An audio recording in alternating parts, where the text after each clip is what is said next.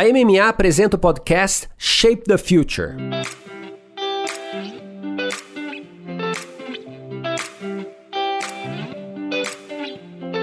Olá, eu sou Luiz Gustavo Pacete, editor-chefe do Market Future Today e head de conteúdo da MMA Latam. Você está no Masters of Marketing, o um podcast que traz insights e aprendizados das principais lideranças de marketing e inovação da América Latina. Neste episódio, conversamos com Fernanda Romano, CMO da Alpargatas, empresa que é dona da Havaianas, sobre como manter uma brand love cada vez mais digital.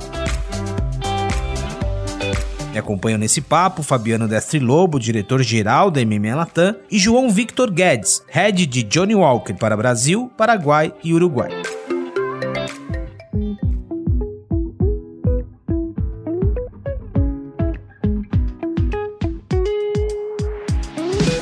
E aí, Fabiano, tudo bem? Como você tá? Joia, meu amigo. E você?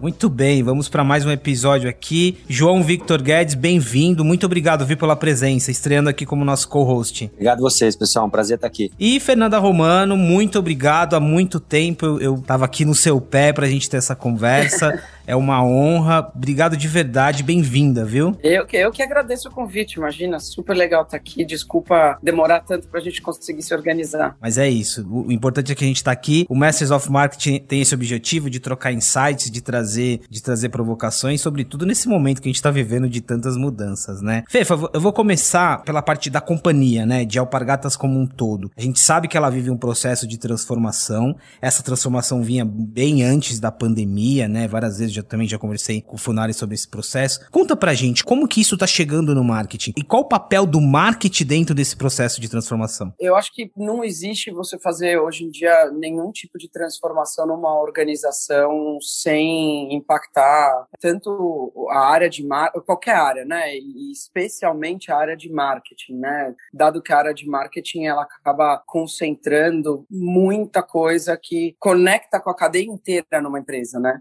Então, é, é super forte para um time de marketing viver uma transformação. E no caso da, da Alpargatas, eu, eu sempre brinco com o meu time, né? Nós estamos vivendo a tempestade perfeita, porque existe uma transformação do mundo que já estava acontecendo, né? Nós, nós vimos uma, uma mudança muito grande nos últimos 20 anos, uma aceleração enorme nos últimos 10 de, de várias uh, tecnologias, da adoção de várias tecnologias que acabaram impactando especialmente é, especialmente não, mas é, é, muito diretamente o comportamento das pessoas. E quando isso acontece, é, o impacto no marketing, como você faz marketing, como você trabalha, é muito grande. Aí você soma isso uma empresa em transformação, né? Uma empresa centenária que começou a sua jornada de transformação para essa nova onda de crescimento depois da entrada dos novos é, acionistas controladores e que criou, né? Estava vivendo uma turbulência, chegou, começou a fazer sua transformação, são duas turbulências juntas.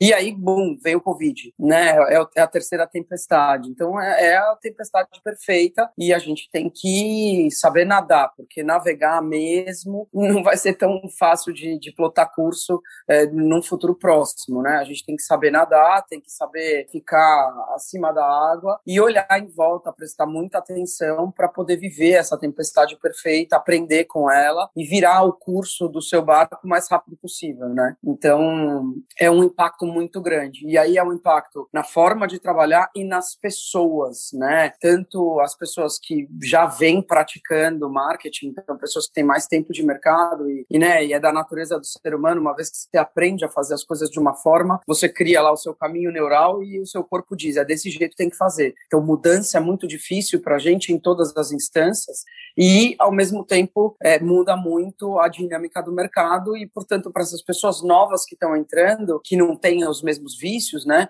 você precisa criar uma forma de diálogo. E aí, some-se a tudo isso, né, coisas que a gente, é, toda semana você acha que agora eu entendi como funciona esse negócio aqui, não, mas tem o próximo, tem uma, tem, tem uma plataforma nova. Então, é, é, é um impacto enorme, mas eu, pessoalmente, aqui, eu, né, eu não tenho procuração para falar em nome de todos os profissionais de marketing do mundo, mas eu tô achando muito divertido, eu tô achando bem legal. Ô, ô João, João, deixa eu aproveitar, assim, é, é, quem dera fosse só um segmento que estivesse vivendo todas essas transformações, tá tudo acontecendo ao mesmo tempo, e, e Johnny Walker de Agile tá dentro de um segmento que muita transformação também, né? É, essa dinâmica que a FIFA descreveu, como que vocês estão sentindo desse lado aí também, João? Esse foi um ano bastante desafiador desafiador para a gente com bastante oportunidade, porque além de tudo, toda essa, essa situação que a gente enfrenta do Covid, a Johnny Walker está comemorando seu, seu bicentenário. Então a marca está comemorando 200 anos. E sem, sem os espaços de experiência normais, né, ou sem o, os bares, os restaurantes e eventos, a gente teve que passar a celebrar, a celebrar esse momento com olhar para frente, com o Keep Walk, de uma forma distinta.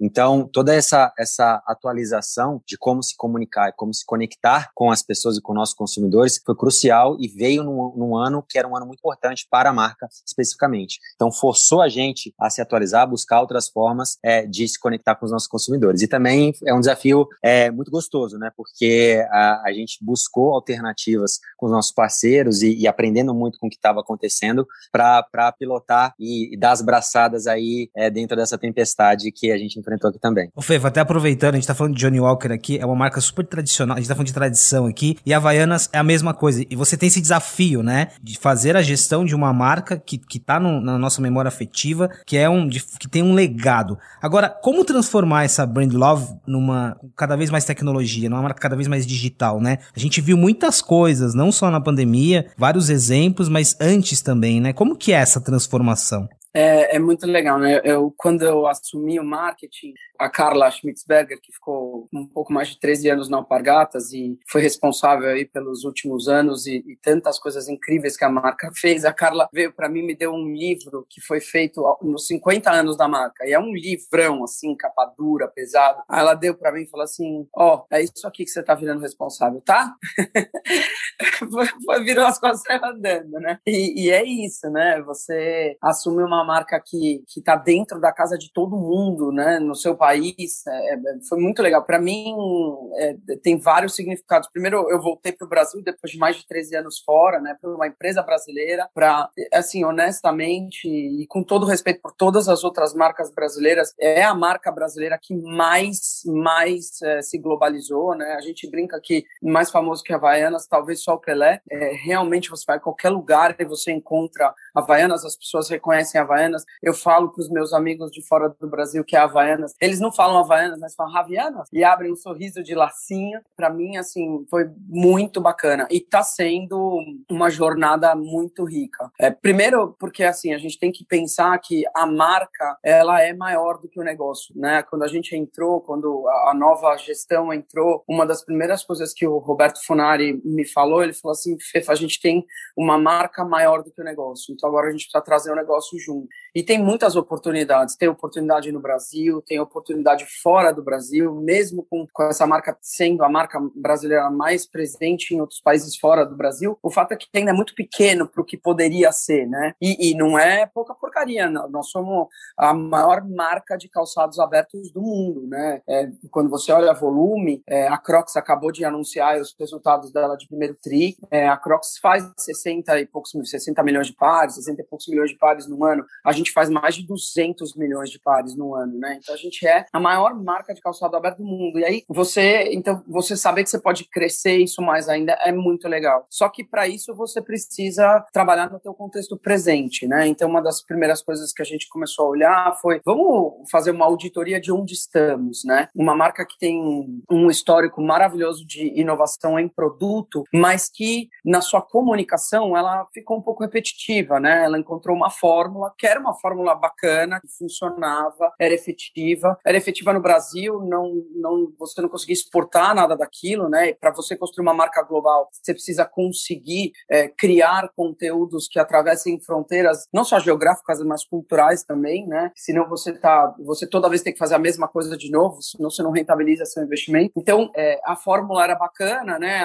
A escadinha, o famoso, o menos famoso, a piadinha, mas não era, não era necessariamente o modelo ideal. E a verdade é que a gente, eu tenho, né, com, com muito cuidado falar isso, acho que o Covid acabou, não é que foi uma coisa boa, mas o Covid acabou sendo uma, uma boa provocação para nós, porque fez a gente pausar. Quando, quando a gente se deu conta de, de onde a gente estava e aquele momento de uma crise mundial, a primeira vez que a raça humana está vivendo um zeitgeist realmente compartilhado, todo mundo vivendo a mesma crise ao mesmo tempo, né? Porque nem nas grandes guerras isso não aconteceu. Então, você pausa tudo tudo e falar, bom, e agora a gente volta como, né? Qual é o tom da volta dessa conversa? E a gente começou a mudar um pouco e a, e a evoluir é, é, o tom dessa conversa, o tom de voz da marca. Ao mesmo tempo, quando a gente foi olhar os formatos usados pela marca para chegar no seu usuário final, para se relacionar com o usuário final, a gente viu também que tinha um gap ali a ser fechado. A gente tinha muito pouca coisa nos, nos canais digitais e é onde as pessoas hoje estão, né? A gente sabe que é, mais de 70% das nossas compras são influenciadas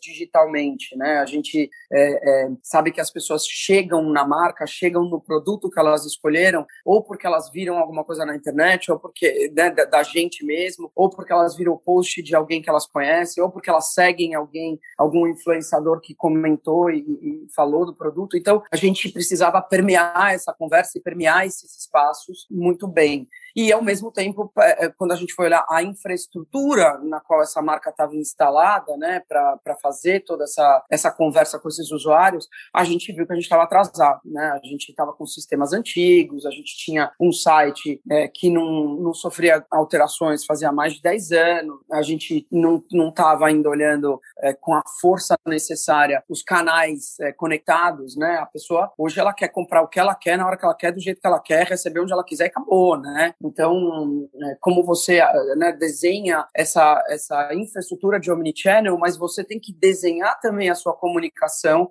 para uma jornada Omni, né? É, é a mesma marca para o usuário. Ele chega nela no, pelo TikTok, ele viu um filme na televisão, ou ele viu o post do amigo dele, é a mesma marca, né? Então, como que você cria essa, essa, você permeia essa jornada, a gente chama da jornada Omni do usuário, com a mesma marca visualmente, né, no posicionamento. E, e, é o trabalho que a gente vem fazendo aí nos últimos dois anos. É, a gente fez uma, um, uma, um mergulho profundo na nossa estrutura de mídia e conteúdo, né, para redesenhar o nosso, o, o nosso mapa de contatos com o nosso usuário e pensar que tipo de conteúdo cabe em cada um desses canais nas horas que esse usuário procura a gente, né? Nem todo conteúdo funciona para todos os canais, né? E, e, era uma coisa muito de faz o filme da televisão, posta no Instagram e acha que funciona. Não existe isso, né? Então, como que a gente adequa os formatos e os canais para os momentos e os need states desses usuários? Então a gente fez uma, um mergulho muito grande nisso e aí a gente se deu conta que a marca precisava evoluir a sua identidade visual, né? A gente tinha uma identidade visual de propaganda muito forte no Brasil, mas ela não chegava no ponto de venda, ela não chegava no packaging, ela não estava na sacola da loja, ela não era necessariamente exportável para os outros para as outras culturas e os outros estágios em que a marca se encontrava nesses outros mercados. E, e foi aí, acho que são dois anos que a gente é, ficou uh, entre, entre continuar navegando, né, e continuar dando resultado e fazer os ajustes, eu acho que hoje a gente está num lugar muito mais maduro para viver o, o momento presente, né, para estar em 2021 do que a gente estava é, em 2019. E assim, uma coisa importante, né, a, a Alpargatas, quando a gente é, começou esse trabalho, uma, não tinha adotado ainda um olhar para dados muito é, refinado. A gente montou uma área inteira de, a gente chama de Global Business Insights, Né? Então, desde Consumer Marketing Insights até Applied Analytics, e a gente está fazendo análises preditivas, e a gente tem um time bacana hoje. A gente está aplicando inteligência artificial para resolver problema. Ao mesmo tempo, a gente internalizou toda a nossa operação de mídia digital. A gente tem é, parceiros, mas a gente internalizou a, a, a, estratégia, o penso da mídia é uma pessoa, um colaborador ao, ao Pargatas, né? A gente internalizou, a gente desenhou um estúdio criativo, então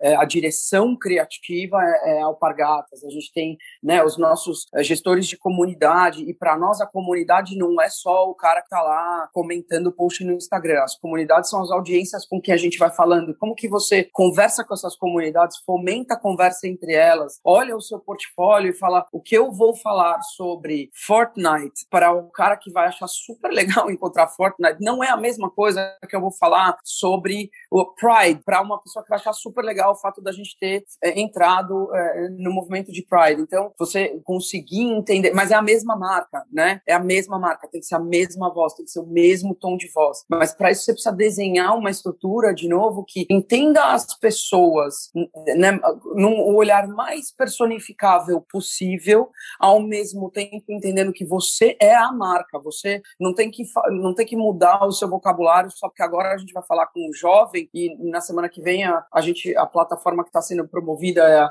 é a, plataforma masculina e os homens são um pouco mais velhos. Não existe isso, né? É a mesma marca. Então, você conseguir ter os dados, né? Do, dos dados tirar a informação e dessa informação desenhar ações, precisa de uma disciplina e de uma prática que você precisa estruturar um jeito diferente e novo de trabalhar. Acho que a gente começou a jornada, não terminou, mas hoje a gente vê, e é, é muito bacana, né? Porque é, você vê, ano passado, na hora que começou o Covid, a gente tirou toda a comunicação, todas as empresas ficaram super inseguras. A gente, vamos lembrar, né? Que agora nós praticamente estamos acostumados a viver nessa confusão. Mas há um ano atrás era assim: semana que vem vai reabrir. Aí na semana que vem tinha outra coletiva de imprensa de alguém que dizia que não era bem semana que vem, era dali a duas semanas. Aí dez dias depois, não, não é bem agora, vai ser daqui a um mês. E, e assim, não parava de vir onda na cabeça, né? Então, é, todo mundo deu uma, uma segurada na onda, puxou um pouco o freio de mão, começou a olhar, mapear. A gente, por exemplo, tirou o nosso investimento de mass media, a gente redirecionou ele para um, um olhar mais, mais cirúrgico de investimento, aqui estou falando ainda de mídia, é,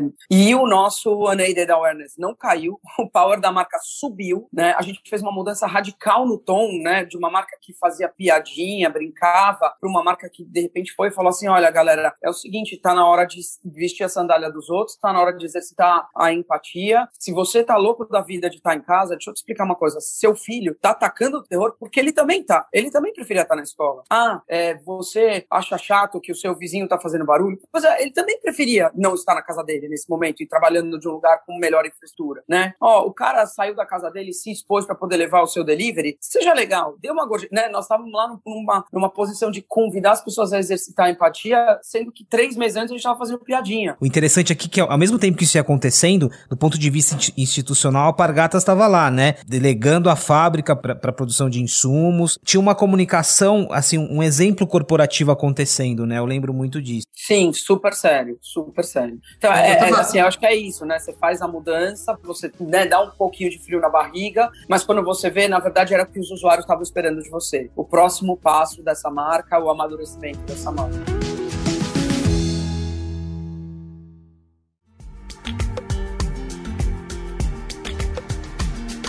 Eu queria, eu queria que você contasse um pouquinho para gente, um pouco dos, dos desafios, assim, com exemplos, porque as pessoas, obviamente, que estão ouvindo a gente são da nossa comunidade de marketing e publicidade, e de repente elas elas estão pensando em como é que elas podem se tornar Martech First, com esse, com esse bundle de coisas é, lindas que você acabou de contar para a gente, mas eu queria também que você contasse o, outro lado, né, o lado difícil da coisa, talvez um, dois exemplos que venham rápido aí à sua cabeça, de repente o João Vitor também tem uma, uns dois exemplos bacanas aí que eu sei que a Giagio também está nesse, nesse movimento Martech First aí? Eu tenho um livro de anedotas de, de coisas que deram errado e, e de conversas desconfortáveis, mas eu vou, vou tentar escolher só uns dois ou três. A primeira coisa que eu acho que todo mundo tem que respirar fundo é que né, tá todo mundo vivendo o mesmo desafio, né? E, e, de novo, é uma jornada contínua de aprendizado e acho que começa de aceitar e admitir sua própria ignorância,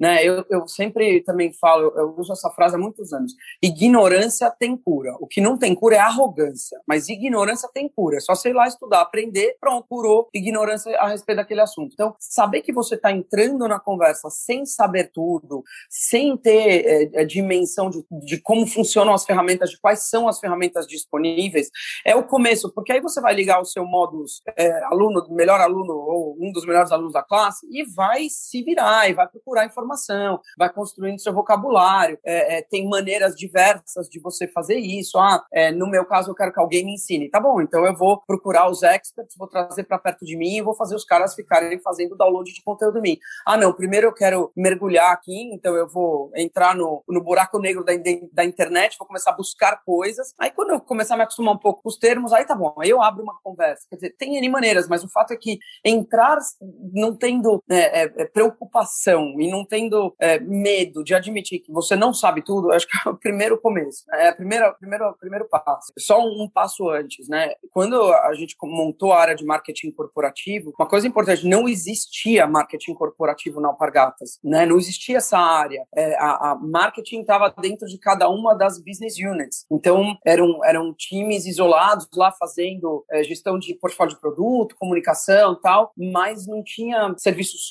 é, que, compartilhados por todo mundo, inteligência compartilhada por todo mundo, aprendizados compartilhados por todo mundo, né? E montar a área de marketing corporativo, que, de novo, para algumas pessoas isso pode ser, ai, que desconforto, eu achei o máximo. Aí tá uma primeira anedota, né? Ah, olha, nós vamos criar a área de marketing corporativo. Aí eu, né, sentei e falei, putz, será que, como será que é uma área de marketing corporativo, né? Sei lá. E aí fui, fui fuçar, fui estudar. Aí eu fiz um, um eu montei um documento e eu, a, o meu documento, eu detesto organograma. Eu acho organograma uma coisa velha, cafona, tipo, já tá na, na já, já ficou, acho que, na, três temporadas para trás. Mas as corporações, elas precisam de organograma, né? Elas, as pessoas precisam, às vezes, de uma caixinha para saber o, qual é o espaço delas, né? Eu, eu, eu, eu, não vim com esse chip, então eu detesto organograma. Aí, eu, que como que eu desenhei a área, eu fiz um monte de bolinha. Então, eu falei assim, olha, tem uma tarefa aqui que é tomar decisões mais informadas. Então, a tarefa é tomar decisões mais informadas. Quais são as competências que tem que estar em volta dessa tarefa? Ó, tem outra tarefa aqui que é acelerar a nossa, nossa inovação. Quais são as competências que tem que estar em volta dessa tarefa? E eu montei um monte de bolinha. Eu falei, essas bolinhas se falam assim, isso aqui tá no, a marca tá no meio.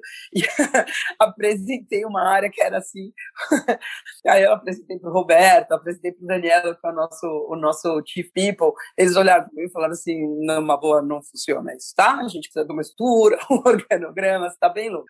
Aí eu falei, tá bom, então vamos pensar nas competências, né? Então aí fomos atrás de, tá bom, qual é a estrutura de dados que a gente vai ter, né? A gente tinha uma estrutura de Consumer Marketing Sites e aí uma estrutura super tradicional de Consumer Marketing Sites. Compra a Nielsen, compra o Euromonitor, é, encomenda uma pesquisa doc e tudo é pós, né? Tudo é jornalístico. Ah, então a Nielsen chega dois meses depois que tudo que aconteceu, aconteceu, te conta o que aconteceu dois meses atrás e aí você faz o que com isso, né? Você tem um cheiro do que está acontecendo, mas já aconteceu, ficou dois meses atrás. Aí para você reagir, você está sempre atrasado, né? Ah, eu vou fazer uma pesquisa ad hoc para testar se esse shape novo vai ser bem ou mal apreciado pelas pessoas. Tá bom, falei com mil pessoas, tá bom, mas eu e, né? Ah, é, assim, então era tudo muito tradicional e não se aproveitava da tecnologia, do fato de que as pessoas estão conectadas, do fato de que você tem acesso a milhões de pessoas ao mesmo tempo. Você pode ficar fazendo teste AB, que tem N outras formas de trabalhar. Tá bom, então nós vamos ter a área de tecnologia vai ser nossa sócia nisso. Nós vamos ter cientista de dados, engenheiro de dados, tal, e vamos estruturar dessa forma, só que é o seguinte, começa com o time de Consumer Marketing Insights. Aí o time de Consumer Marketing Insights olhou para mim e falou assim, você tá louca, né? A gente não entende disso.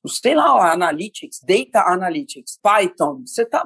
Oi? Eu falei, não tem problema, a gente aprende. Tá aqui, ó, tem um monte de curso, né? Vou te mandar uns vídeos, a gente vai trazer os caras que, que sabem disso, vocês vão virar, né, duplas, e aí você ensina o que ele não sabe e ele te ensina o que você não sabe. Pode ser? Pode ser, né? E aí a gente começou a montar essa estrutura. E hoje, por exemplo, a área de Global Business Insights, é, para mim, é, é, do ponto de vista estrutural, é a área mais moderna que eu tenho na, no time de marketing. É uma área da, das bolinhas, né? É uma área que é tudo squad. Eu brinco, né? Que tem uma parte do time que está no meu budget, né? Que é marketing, tem uma parte do time que está no budget de tecnologia, porque são pessoas de tecnologia. Mas a única coisa que isso significa é que quando estão doentes ou quando são de férias, eu fico sabendo, ou então o Ramalho, que é o nosso CTO, fica sabendo. Porque o resto do tempo, eles trabalham para as tarefas, eles trabalham para a organização inteira, eles fazem gestão do dia a dia deles, eles têm releases semanais do trabalho que eles estão fazendo, e o, nosso papel é simplesmente remover obstáculo ou então resolver coisas administrativas, porque eles se, eles se autogerem. Ô Fefa, às vezes a gente espera algumas definições de Martech simples, né? Mas olha a epopeia que você narrou. Ô João, é, traz um pouquinho pra gente, assim,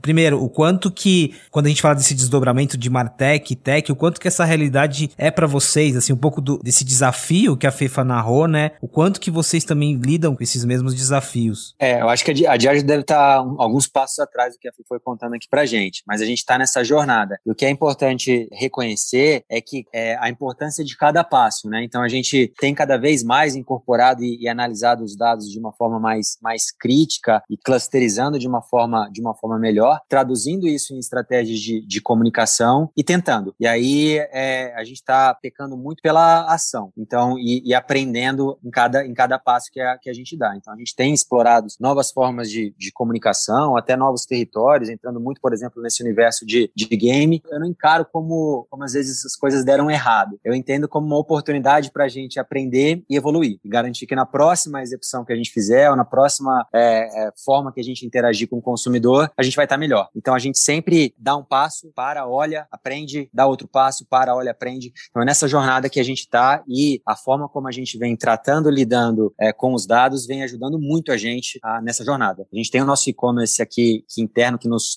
que nos fornece muitas informações e muitos insights e a gente consegue cada vez mais traduzir isso para ter uma comunicação mais precisa para o nosso consumidor e uma conexão mais genuína. Então é, é um pouco disso que, que a Diageo vem encarando e que Johnny vem, vem encarando. Fefa, pergunta para você o seguinte: quão próximo você e o time de marketing estão do time de tecnologia, do CTO? Você, como CMO, próxima dele, o seu time pré, próximo do time dele? E quão importante é isso para essa onda, para passar essa, para navegar essa, essa tempestade toda? Eu acho que eu fui a primeira a abraçar o Ramalho quando ele chegou, né? Eu sou BFF dele, a gente trabalha muito, muito, muito próximo, né? A gente não tinha um CTO, não existia esse papel na Alpargatas. Eu, eu tenho um bias aqui que eu acho que é importante deixar claro. Eu sou nerd, eu sou super nerd, eu adoro tecnologia, sempre adorei. Eu não necessariamente sou o melhor, sou o melhor exemplo, tá?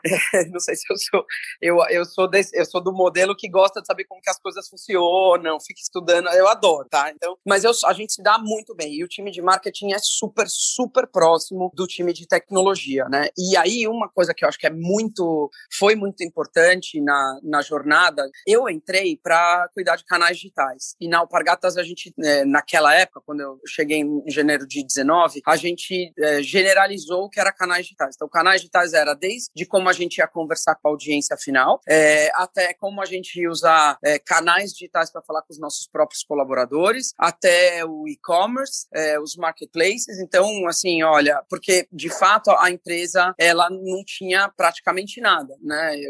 A empresa tinha muito pouco investimento, né, uma estrutura mínima de tecnologia e, e não entendia a tecnologia a serviço do negócio. E a gente, né, uma das primeiras coisas que eu e o Roberto conversamos é, não, tecnologia é driver de negócio, então a gente precisa mudar o mindset de todo mundo. Quando eu fui para o marketing, canais digitais veio comigo. Então era um time já, que era, era o time que tinha aberto as Shopper Mission Labs, era o time que tinha começado todo o projeto de instalação do Salesforce Suite, é, né, que é o commerce, o Marketing Cloud e o Service Cloud, é, veio junto. Então, nas reuniões, nas staffs de marketing, tava lá a turma mais geek, mais nerd, conversando sobre os seus projetos e compartilhando as suas experiências. Então, isso acabou sendo muito bom para ir aos poucos, é, é, que agora a gente não está podendo mais usar alguns verbos que tá ruim, né? Mas eu, eu vou usar por falta de pensar em outro, né? Contaminando positivamente o resto da turma. A turma que, né, olhava mais, sei lá, produto, comunicação. Por exemplo, a gente desde desde que o Covid começou e todo mundo foi meio foi trabalhar de casa, né? E a, alguns lugares do mundo a gente já tá, o time já tá voltando para o escritório, alguns lugares a gente continua sem sem ir ao escritório. É, eu estabeleci na toda sexta-feira a uma hora da tarde do Brasil a gente se encontrar online, né? Aí, mas de novo, lembra que em março semana que vem abre, né? Daqui a duas semanas abre. Então eu pensei que no começo ia ser assim uns dois meses disso e acabou. Aí primeira semana, ah, oi fulano aí na, na sei lá, fulano em Hong Kong, me conta o que tá acontecendo. Ô, oh, fulana aí na Califórnia, como é que estamos aí, né? Segunda semana, de novo. Olha, Ciclano, conta como tá na Itália. Na, na terceira semana, oh. Na quarta semana eu falei, esses caras não vão mais entrar no call, né? Ninguém mais vai entrar e eu não sei mais como divertir eles. Então eu comecei a trazer convidados. falei, vou encarnar meu lado David Letterman e vou trazer convidados. E comecei a explorar meus amigos. E é, até porque eu, eu, morei em alguns lugares, eu conheci umas pessoas bacanas. Eu, assim, gastei todos os meus amigos. Então, eu, eu tenho um amigo que foi CMO do Facebook, eu tenho uma amiga que é a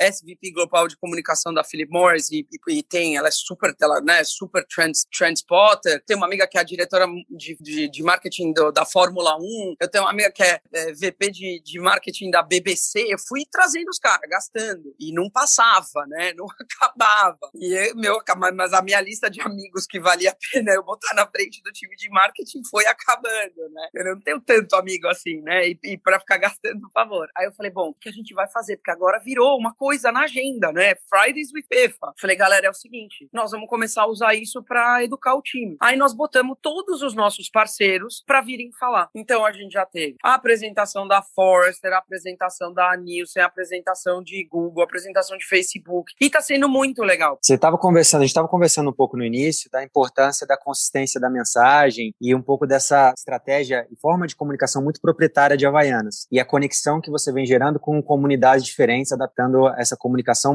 mantendo a mesma identidade. Eu fico particularmente curioso como você tem tratado isso e seu time no processo de exportação da marca. Porque aqui, com, com quando vocês comunicam com os brasileiros, é de uma forma muito é, genuína, partir de insights muito da, da, dos brasileiros em si. Então, como essa, essa marca, que tem uma identidade muito nacional, é, você exporta ela criando a mesma conexão que vocês conseguiram criar com, com os brasileiros? Essa pergunta é ótima e não é, não é simples de responder. A, a marca está em estágios muito diferentes em diferentes mercados. Né? O segundo mercado mais maduro dessa marca hoje no, no mundo é a Itália, para você ter uma ideia. Né? A gente, a região, a segunda região mais madura é a Europa, o segundo mercado mais maduro no mundo é a Itália. O italiano tem um senso de estilo, de moda é, muito apurado, né? Muito parte da cultura do, do italiano e tantas marcas de moda que são originárias da Itália, isso é muito do vocabulário deles. A gente fez um estudo global para refinar o posicionamento da marca e foi muito interessante, né? O italiano, na verdade, ele era, ele vai mais profundo na essência de Havaianas do que o brasileiro, né? O brasileiro não estava indo tão profundo é, na essência de Havaianas quanto o italiano estava. E eu acho que muito por causa dessa fadiga de, do formato de comunicação que a gente acabou fazendo por, por né, nos anos recentes, tudo muito repetido, né? Hoje a gente, o, o que que a gente faz, né? A gente tem um, um olhar de que para as comunidades que se que têm afinidades entre si, então, por exemplo, você agora há pouco falou de gamers, né? Gamers é uma comunidade com a qual gamers, geeks e nerds, tá? É uma comunidade com a qual a gente está conversando um pouco mais, né? E, e nós estamos fazendo um, um, tem um projeto incrível com Fortnite. E, na verdade, o que a gente fez aí? A gente tinha a licença, né? Nosso negócio de licenças é grande, a gente tem Disney, a gente tem Fortnite, Minecraft, a gente tem Netflix, a gente tem um monte de coisa. E a gente tratava as licenças como licença, né? Pega a licença, estampa na sandália, bota a venda. Esse do, do ano passado para cá, a gente começou a pegar algumas licenças e tratar elas como collabs. Então, contar a história em torno da licença, porque senão a gente não está realmente conversando com a audiência daquela licença. Fortnite foi uma delas, né? Então, é a marca, ela está falando com essa comunidade e vai ser a mesma coisa para o mundo inteiro, porque no fim, o, o ponto de afinidade é o interesse pelo game, é esse mergulho que essas pessoas que jogam Fortnite e jogam outros games, especialmente esse tipo de jogo, fazem no, no, no metaverse, né? Que e passam uma parte do seu tempo nessa realidade virtual, né? Esse insight do, de expandir o licenciamento eu acho super interessante, porque licenciamento é super importante para Havaianas, mas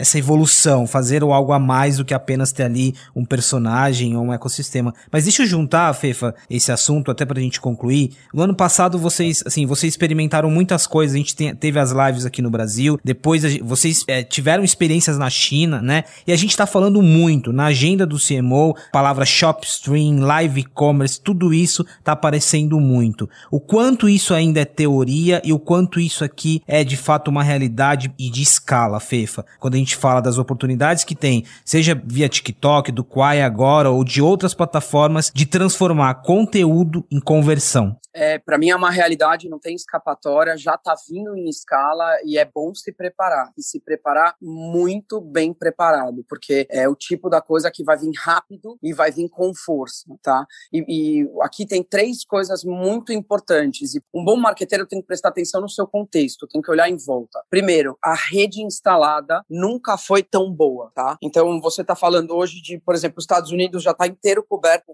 com 5G, né? O Brasil daqui a pouco vai ter. Nós estamos vivendo um, um momento delicado no Brasil em, em, em, geral, né? Tomadas de decisão talvez não as mais acertadas sobre investimentos em infraestrutura, mas daqui a pouco a gente se acalma e o Brasil vai ter uma rede instalada mais sólida. Então, assim, é, você já tem 5G em vários lugares do mundo operando. A Europa tem quase inteira coberta por 5G. Então, você tem a rede de conexão instalada, cabo de fibra ótica para quem está em casa, 5G para quem está no, no dispositivo móvel. Você tem hoje tecnologia boa e muito boa, boa o suficiente para fazer a transmissão de dados. É, e aqui eu estou sendo técnica, mas é a qualidade do vídeo que chega na ponta, a qualidade da, da experiência visual do um usuário. A tecnologia está boa o suficiente para você quebrar um arquivo grande de um lado, mandar ele pela rede, ele chegar do outro lado e ficar lindo na tela de sei lá onde que você está participando dessa experiência. E você tem é, um aumento muito grande, tanto da variedade de meios de pagamento, como de bancarização de,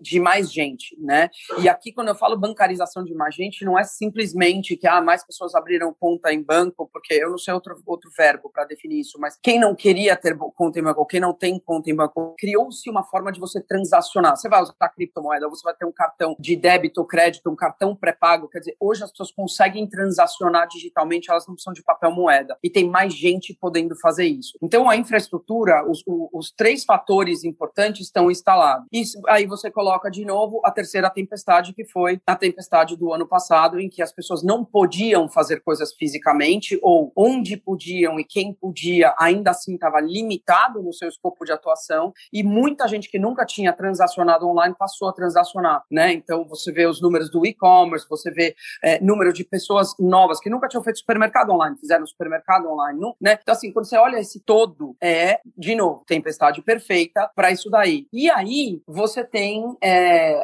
o fato de que a verdade é que teve uma fase muito legal de chegar na internet como usuário, consumidor e descobrir coisas, e aí eu clico aqui, clico ali, mas de lá para cá ficou sem graça. É, você entra no site, os banners são horríveis, né? A maior parte dos sites de marca são trágicos, são supermercados, né? Não tem história, não tem conteúdo, não são imersivos. Aí do outro lado, você tem duas indústrias que absolutamente dão show. Jogos e conteúdo, especialmente o, conteúdo é, audiovisual, e aí eu tô falando o drive das empresas de, de streaming que aceleraram todo o resto, né? Trouxeram todo o resto junto. Então os caras ficaram muito sofisticados e as marcas ficaram sem graça. Só que agora juntos os dois, né? A marca descobriu que, ah, que puxa vida, quer saber, tem que fazer conteúdo mesmo, tem que fazer uma experiência mais imersiva. Eu tô aprendendo isso ou porque eu tô vendo marcas aparecerem no Stranger Things, ou porque eu tô vendo essas experiências imersivas de games que todo mundo que eu conheço não para de jogar, né? Se eu tenho filhos, meus filhos só falam nisso. Eu tenho amigos que jogam, meus amigos só falam nisso. Eu olho pro lado, a pessoa tá jogando alguma coisa. Eu leio as notícias, o cara lança o PS5, já tá sold out no dia seguinte, né? É, é, você olha os principais presentes de, de, Natal do ano passado, né? Entre os top 10 de vários lugares do mundo tinha alguma coisa relacionada a game. Quer dizer, não tem porquê você não olhar e falar, tá bom, então como é que eu faço disso um negócio? Ô, Fê, o papo foi super legal, assim, até queria agradecer também, ô João, queria agradecer a, a, a, contribuição e também de participar nessa conversa. Acho que tem muitos pontos em comum aí, né? Sim, obrigado, pessoal. Eu gostei muito, papo muito legal, é... prazer. E, ó, uma coisa muito importante sobre as respostas da Fê, e eu acho que isso ilustra muito o desafio que a gente tá vivendo. As respostas da Fê, se você pergunta sobre live stream, ela, você viu o quanto ela conectou o 5G, o quanto ela conectou estrutura, acabou falando em games. Eu acho que a a dinâmica do marketing é muito sobre isso, sabe? É, é sobre um ecossistema. Pacete, eu nem falei dos satélites e do Elon Musk. Pois é. Se você deixar, eu A gente chegaria em Marte. Aí foi, aí foi de vez. Mas, mas muito obrigado, Fefa, de novo. E, e fica o convite aí pra gente gravar um papo, um papo geek. Combinado. A hora que vocês quiserem.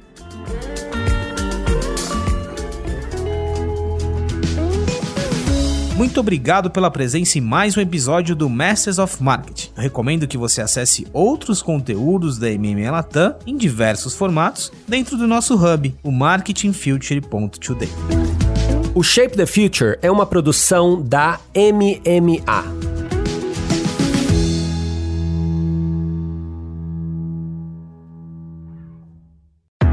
Esse podcast foi produzido e editado nos estúdios da AudioEd